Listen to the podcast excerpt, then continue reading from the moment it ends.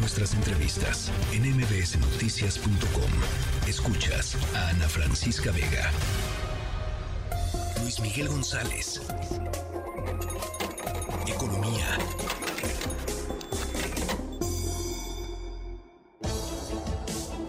Bueno, Luis Miguel González, me da gusto saludarte. ¿Cómo estás? Ana Francisca Vega, encantado, muy bien. ¿Y Bien, eh, contenta de platicar contigo y, para platicar sobre algo de lo que oímos mucho y, lo digo por mí, sabemos poco, que es las llamadas, eh, las bitcoins, las monedas eh, digitales, las monedas pues que están, digamos, enclavadas en, en, la estructura de, de la web. creo que mucha gente se entera de bitcoin porque hay como este mito de, bueno, mito y hasta cierto punto realidad, de hay alguien que está teniendo ganancias fabulosas y ¿por qué no ser yo? Es como una especie de lotería que a la gente le atrae mucho. Y cuando digo es mito y al mismo tiempo un poco realidad o bastante realidad, exactamente hace un año Bitcoin valía 355 mil pesos.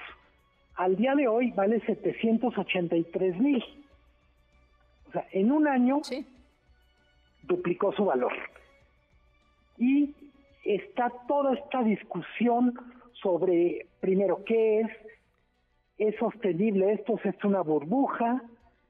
Y esta semana es tema de conversación, Ana Francisca, porque la Comisión de Valores de Estados Unidos autoriza que operen unos fondos que tienen como referencia o que están respaldados o respaldan al Bitcoin. Eh, dicho de otra manera, la gente ya no solo va a poder invertir directamente en Bitcoin, sino también en papeles que reflejan el valor y que son más fáciles de comerciar.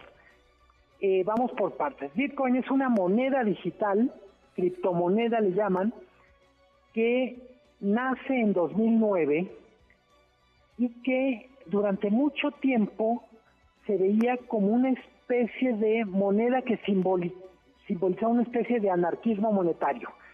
No lo emite ningún gobierno, no pasa por ningún control de gobierno o de bancos centrales y se, eh, se compra, vende entre particulares y puede pasar entre países prácticamente sin ser detectado. Los, los partidarios dicen es una maravilla porque este es el futuro, no necesitamos gobiernos para que emiten moneda. Los detractores, los críticos dicen, aguas, esto puede ser usado por grupos criminales, por terroristas o simplemente para evadir dinero. Mucho de lo que estamos hablando, Ana Francisca, con los bitcoins, no pasaría a ser una anécdota si no se hubieran vuelto tan importantes. Hay muchísima gente que compra, vende. En México hay varias empresas que se encargan de comprar, vender, de legitimar la compra de bitcoins. Y lo que tenemos esta semana es que va a ser un poquito más fácil comprar y vender.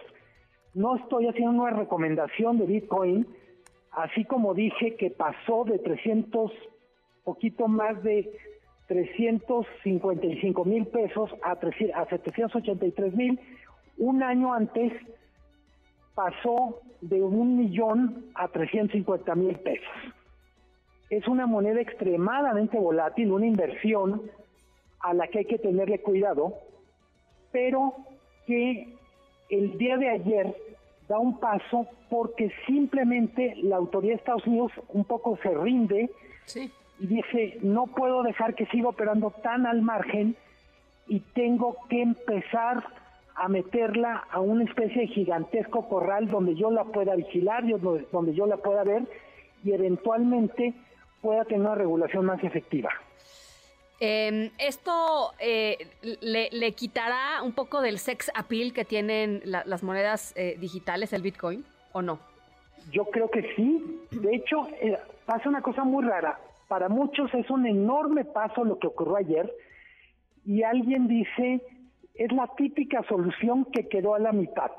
Los partidarios dicen, pierde esto de ser literalmente eh, libre, pues un mercado, eh, a ver, un eh, mercado totalmente autorregulado, este, ¿no?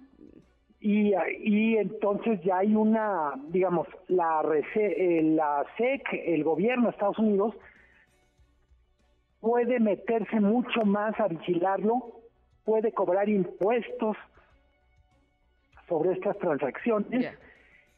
Y del lado de quienes esperan una regulación dicen, oigan, si de todos modos seguimos viendo los mismos problemas, lo que estamos haciendo es literalmente dándole credencial del club. Ya. Bueno, pues eh, muy interesante, ¿no, Luis Miguel? La verdad, eh, a ver si, a ver si jala. Muy interesante por lo pronto. Eh, creo que dos cosas que son importantes. la moneda, estamos acostumbrados durante mucho tiempo a que solo eran billetes y monedas que traíamos en la bolsa. Luego ya tenemos muchísimas transacciones que en donde literalmente no usamos efectivo. Este es un paso más allá. Detractores y partidarios dicen hay que empezar a pensar que el futuro del dinero no necesariamente se parecerá a lo que hemos tenido. Sí. Sobre todo en algunos lugares, ¿no? Eh, eh, eh, hay algunos países en donde el efectivo es ya casi inexistente. Este, no, no es broma, aquí todavía no sucede eso, pero hay unos países en donde sí, y, eso este, pues es la tendencia mundial, punto, no, no, hay, no hay de otra. Totalmente, y hay mucha tecnología, hay mucho ingenio, y hay mercados enormes, empresas enormes, trabajando para eso. Eh, creo que es un tema para quien le interese más, yo diría, si quiere invertir primero dedíquele cuando menos unos días a entenderlo, vea lo volátil que ha sido el valor. Eh, de repente vale como si fuera oro y de repente vale como si fuera aire. sí, no es, no es broma, sí es cierto, totalmente, totalmente. Totalmente cierto. Oye, y rápidamente, nada más, eh, hoy, hoy se dio a conocer la cifra de inflación de Estados Unidos y sabemos que em, pues eso siempre importa también acá en México, ¿no? Sí, un pequeño rebote, 3.4 eh, para el año.